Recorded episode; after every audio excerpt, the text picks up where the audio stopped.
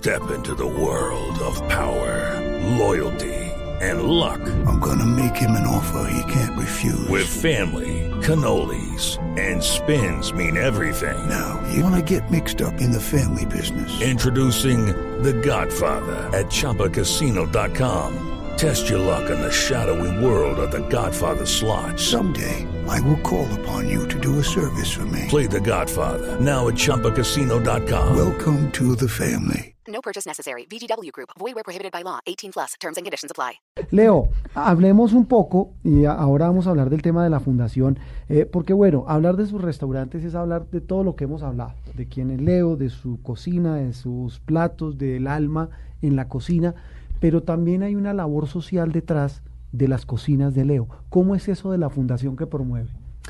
Fuleo es una fundación que creé hace como cinco años formalmente, hace un poquito más informal, eh, eh, donde en principio yo quería eh, gratificar a las a la gente de, las comunidades que me abría sus casas y que me abría sus fogones.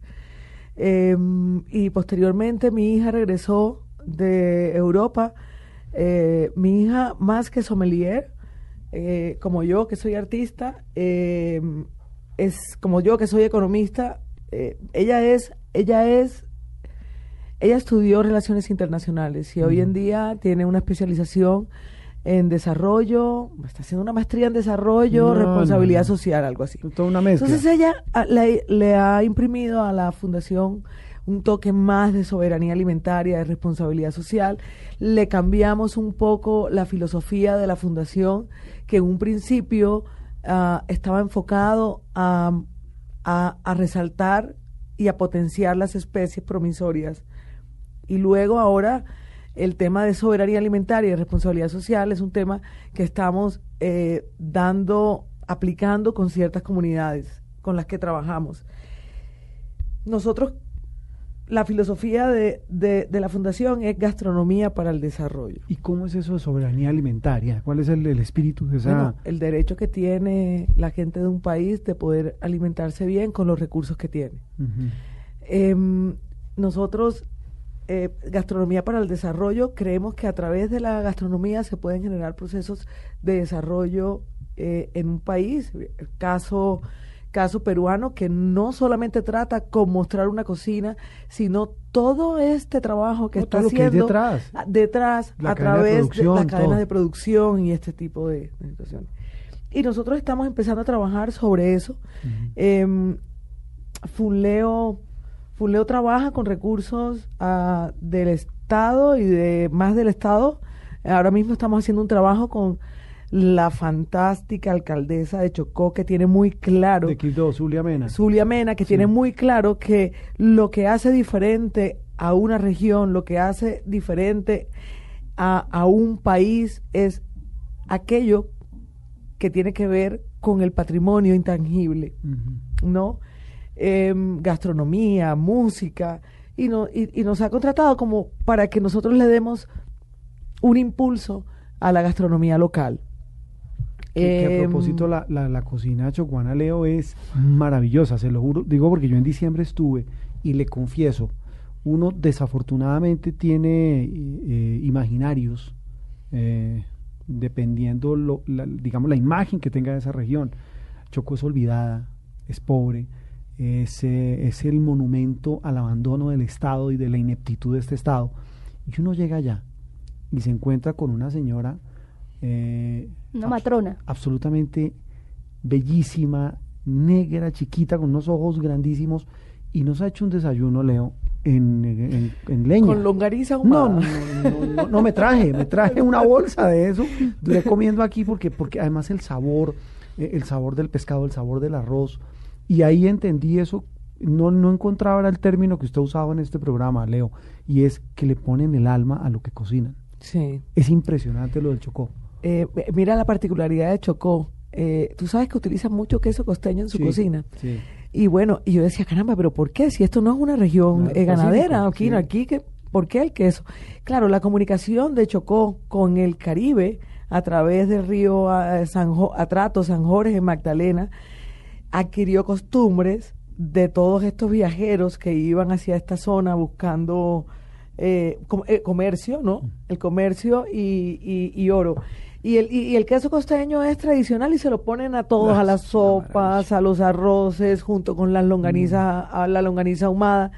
Pero yo, yo difiero contigo de un tema. Yo creo A que ver. en este país, eh, más allá del problema de, de, mm, de las tradiciones culinarias, del tema de las tradiciones culturales, del tema de... Yo creo que, que, que, que, que- no es un tema de olvido por parte del Estado, también es sentido ¿De que es un, de sentido de pertenencia. Mira, aquí hablamos todo el tiempo de ser un país gastronómico, pero difícilmente vamos a llegar a eso.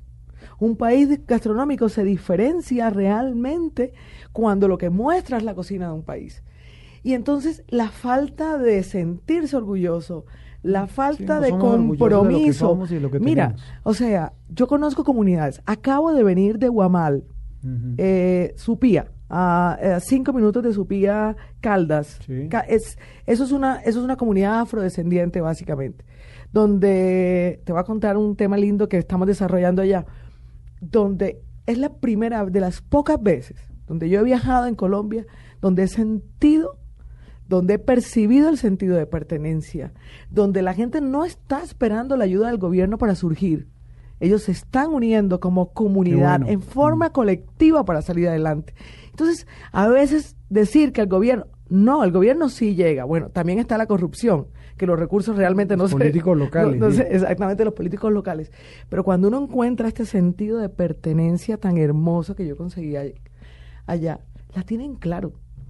Eh, nos recibieron, Fuleo llega porque Café Devotion eh, de Steven Sutton está eh, comercializando cafés de origen y cafés ecológicos y cafés que pueden crecer de manera silvestre.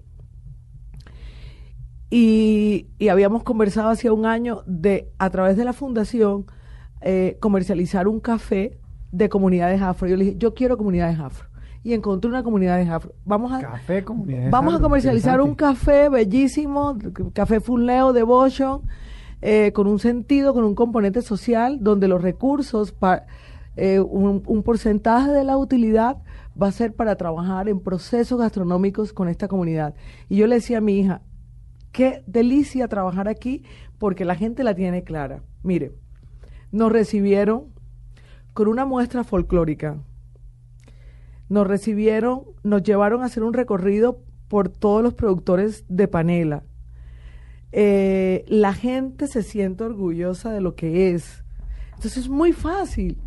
Ojalá y todos los colombianos fuéramos como ellos, de sentirnos orgullosos lo con que lo que tenemos tenemos. y de lo que Entonces, somos.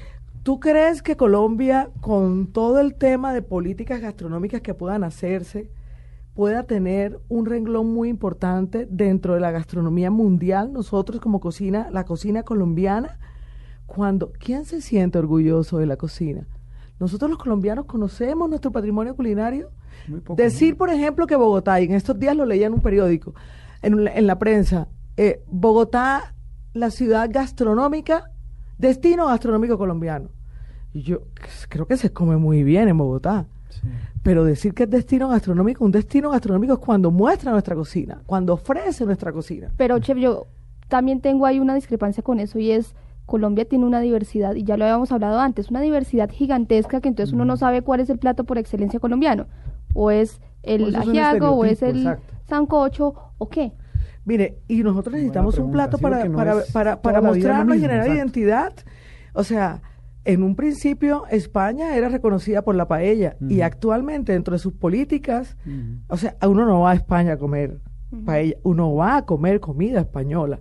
O sea, ya, ya, ya solamente, no solamente, Perú ya no solamente enfoca sus estrategias con el ceviche, ¿sabes? O sea, es la cocina peruana. Eh, y bueno, y con esta diversidad, todo lo contrario, podemos ser mucho más atractivos.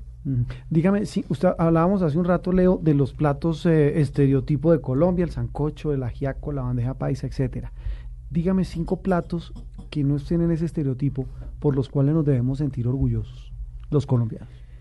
Que uno diga, hombre, este plato O sea, si queremos una carta de presentación a nivel internacional de nuestra cocina, de nuestra culinaria, estos platos deben estar ahí. Bueno, te respondo la pregunta si queremos identificarnos con algo. Sí. Alguien decía sancochos, alguien decía sopas, alguien decía frutas.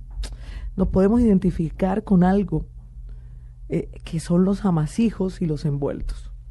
¿Los O sea, tamales entran ahí? Tamales, claro, por supuesto. eh, Lo- envueltos, los eh, bollos, todo eso. Además, Colombia, Colombia de tradición, eh, si analizamos, nos vamos un poquito más allá. O sea, hay por lo menos 300 plantas, especies que se utilizan, hojas que se utilizan para envolver. 300. Sí, ahora me, me Pero, traje... pero que me- sería, digamos que por esos envueltos y Mm. toda esta, esta gama de productos que nos podríamos, pues esa es su sugerencia, que nos, que nos podríamos identificar. Sí, claro. pues, Sí, pues, Colombia Sí, un país de, sí. de- de envueltos, De envueltos, Colombia sí. un país... Además, esa palabra envueltos, eso, eso, eso tiene una connotación bellísima. Amasijos. Mm, pero bueno, hay unos platos, por ejemplo, que a mí me encantan. que son? Eh, a, mí me, a mí me encanta el atollado de longaniza ahumada con Uy. queso costeño del Chocó. Uy, sí. La patarasca, patarasca De la pero, Amazonía. Pero, pero, venga, Leo, definámosle a los oyentes porque la gente no va a saber. El, el- el atollado con, con longaniza, definámoselo a la gente como es. el atollado es como un arroz caldoso. Sí. Es, eh, es nuestra paella. Eh, em, y varía en, en el Pacífico, ¿no? Eh, varía, varía de acuerdo a las, a las, a la topografía. Porque la cocina colombiana no es de regiones, No. es de, de, de De geografía, de, zonas. topografía. Sí. Y, y bueno, y está este atollado, y, me co- y el de Chocó, la longaniza ahumada, le ponen cerdo ahumado, No, no, le no, eso ponen, es una locura. le ponen queso costeño y estas Me hizo dar hambre. Feliz, feliz hora del almuerzo No, para no, todos no. los oyentes. La patarasca, por ejemplo. Feliz hora de almuerzo, la patarasca. La patarasca es amazónica, de la ¿Y qué Amazonía. es? Es? es de la Amazonía. La Amazonía no es una región solamente colombiana, Ajá. creo que la no, no, compartimos, con una identidad muy propia. Es de la tierra. Que ojo que los peruanos están diciendo que muchos son de muchos de los productos y muchos de la despensa de los productos de, que se consiguen allá son de origen peruano, pero pero Colombia afortunadamente tiene una mucha más variedad. La patarasca es un es un es un pescado que se envuelve en hoja de, de, de bijao, de Ah, plátano sí lo- y sí se lo- mete dentro sí de lo la he visto, brasa. Lo he visto, no lo he comido, pero sí he visto. Sí, Patarasca. sí. ¿Qué otro? hablando de, de otro de otro plato que, que sueño con ir allá. Yo le tengo uno que, a ver si le gusta este, un mote de queso. Ay, pero es que el mote Es de que queso mote ya sí es, pues, yo Pero eso crecí es suyo, comiendo mote de claro, queso. por eso, eso le iba a preguntar justamente, y, y perdóneme que me desvíe un poquito de eso, es que me llama mucho la atención que usted eh, dijo, dice esto, ser colombiano es poder disfrutar de un muy buen mote de queso. Ser colombiano Eso- es tener sabor. Es tener sabor. Eh, bueno, eh, mote de queso lo como desde pequeñita. Y además es que lo que se conoce del mote de queso es una de, la, de, la, de, la, de las variedades de las preparaciones que se hacen. ¿Qué es el mote de queso? El mote de queso es una sopa eh, de queso con ñame. Sí. Pero además en toda la sabana de Sucre y Córdoba hay por lo menos 10 variaciones de mote de queso.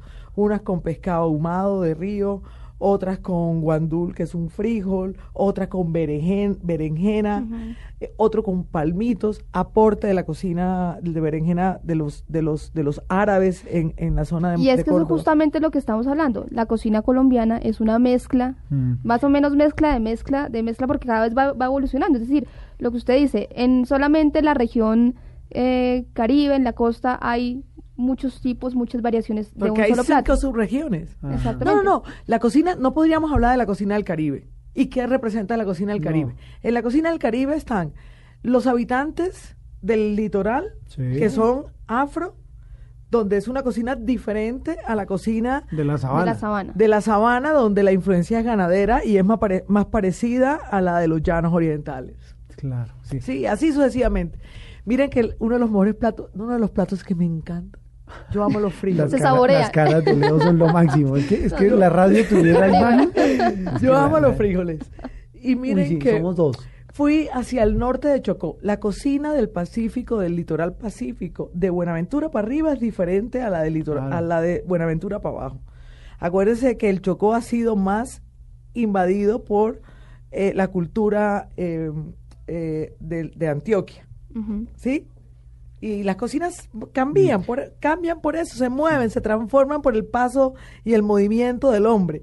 La dinámica. Los frijoles con leche de coco, Uy, no me digas ¿Cómo? eso. de ¿Cómo? cupica, chocó. Debe es una, ser una cosa maravilla. fantástica. Pero bueno, ese está entre los platos porque mire, teníamos los envueltos, o sea, lo que usted habla envueltos, la patarasca, La patarasca que hace parte de un envuelto, porque la, es cocinar en la, la longaniza, el atollado de longaniza de Chocó y estos frijoles con leche de cupica. ¿Qué otro plato metería usted ahí en lo que llamaría esa nueva cocina colombiana para mostrar? Ay, Dios mío. De miles, de Otro- miles que- Otro de los platos, es que no, eh, ahora mismo me corchas, pero porque tengo tanta información. Pero uno de los platos que yo me comí, que también es un envuelto en hoja de plátano, todo lo que tiene que ser envuelto en hoja de bijá o de plátano, de algún platanillo, que se entierra debajo de la tierra y se cocina con el, con, con el carbón, lo que se pone encima de una parrilla o dentro de una parrilla, No, para mí son los platos que más me gustan. El mojojoy relleno El del pescado mojojoy. ahumado